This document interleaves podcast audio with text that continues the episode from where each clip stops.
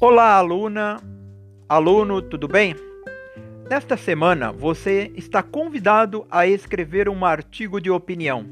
Para tanto, vou fornecer algumas orientações. Primeiro, releia o artigo Preconceito na Escola de Roseli Saião. Atente-se aos elementos estudados, tentando relembrá-los. Segundo, pesquise na internet o tema qual é o papel da escola na formação de uma sociedade não racista? Nessa pesquisa você vai encontrar reportagens, entrevistas e artigos. Leia a pesquisa, anote no caderno partes importantes dessas pesquisas.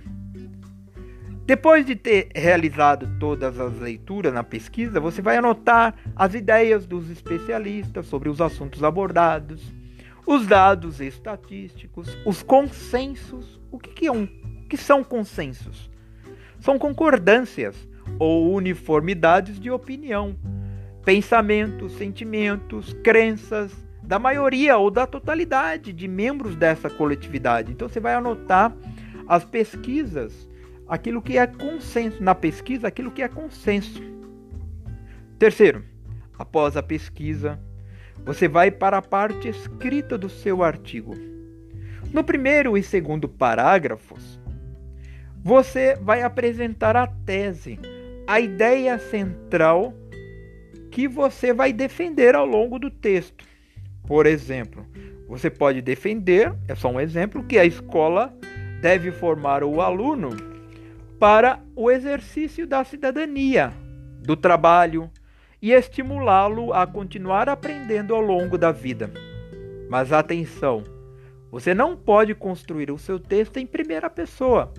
Você não pode escrever coisas do tipo eu acho, na minha opinião. Vá direto ao assunto, defendendo o seu ponto de vista. Por exemplo, você pode iniciar o seu texto já. A escola tem o papel de formar o aluno para o exercício da cidadania do trabalho e deve estimulá-lo a continuar aprendendo ao longo da vida e por aí você vai desenvolvendo o seu texto. Tá? É só um exemplo, ok? Quarto, nos terceiros e quarto parágrafos, quando eu falo primeiro e segundo, terceiro e quarto, pode haver uma variação, tá? Não é algo fixo. Pode ser que aqui no desenvolvimento você apenas faça um parágrafo, fique só no terceiro. Mas é só uma ideia. No terceiro e quarto parágrafo, você apresenta seus argumentos para sustentar a sua tese, que é a sua ideia central. O que são argumentos? Você sabe? Vamos falar sobre os tipos de argumentos para você colocar no seu texto. A. A argumentação por citação. Vou falar sobre esse tipo de argumento. Argumentação por citação ocorre quando você cita ideias de pessoas consagradas por isso que você fará a pesquisa e anotará previamente as falas dos especialistas para citá-la depois no seu texto. Você pode citar de duas maneiras: por discurso direto ou discurso indireto. Discurso direto. Você cita integralmente a fala do especialista, colocando entre aspas. Discurso indireto você cita com suas próprias palavras o que falou determinado especialista. B. É o segundo exemplo aí de argumento. Argumentação por comprovação. Ocorre esse tipo de argumento quando a sustentação se dá a partir de informações apresentadas.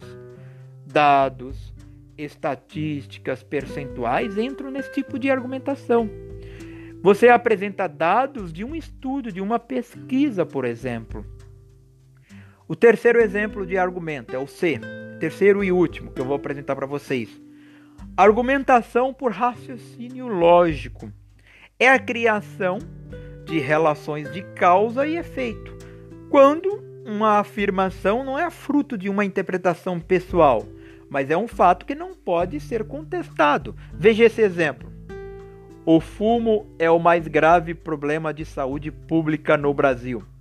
Esta informação quase ninguém contesta mais, porque pesquisas de saúde já provaram e difundiram este fato.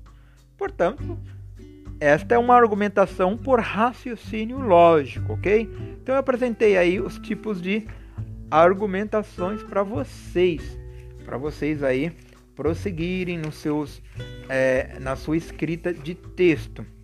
Agora eu vou continuar falando sobre a escrita do seu texto. Nós vamos para a parte final do seu texto, que é o fechamento, a conclusão.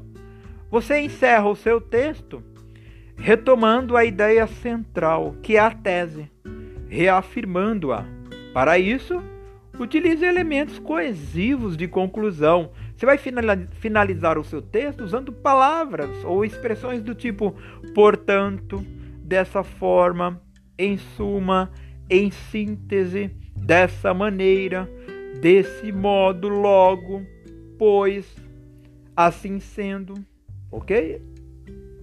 Após a escrita do seu texto, você tem que fazer a revisão antes de anexar no Google Classroom, antes de enviar para mim. Como é que você vai fazer a revisão? Você vai ler todo o texto que você escreveu. É a primeira coisa que você vai fazer. Segunda, verificar se você apresentou um posicionamento sobre o tema, se você falou realmente o tema. Analise também se os seus argumentos estão de acordo com as pesquisas, com os dados estatísticos e os consensos pesquisados. Verifique também se você intercalou sequências expositivas e argumentativas. Verifique se você escreveu o seu texto conforme solicitado, entre 15 e 30 linhas. Você não pode escrever menos que 15 e não pode escrever mais que 30. E por último, inspecione a escrita, veja se as palavras foram escritas da maneira correta. Beleza? É isso, gente. A escrita de textos dissertativos e, e argumentativos, dissertativos argumentativos, é complexa. Ela será exigida de vocês agora até a universidade vocês precisam praticar para melhorar dia após dia. Qualquer dúvida, estou à disposição no WhatsApp, no privado e também no grupo. Um abraço, fique com Deus.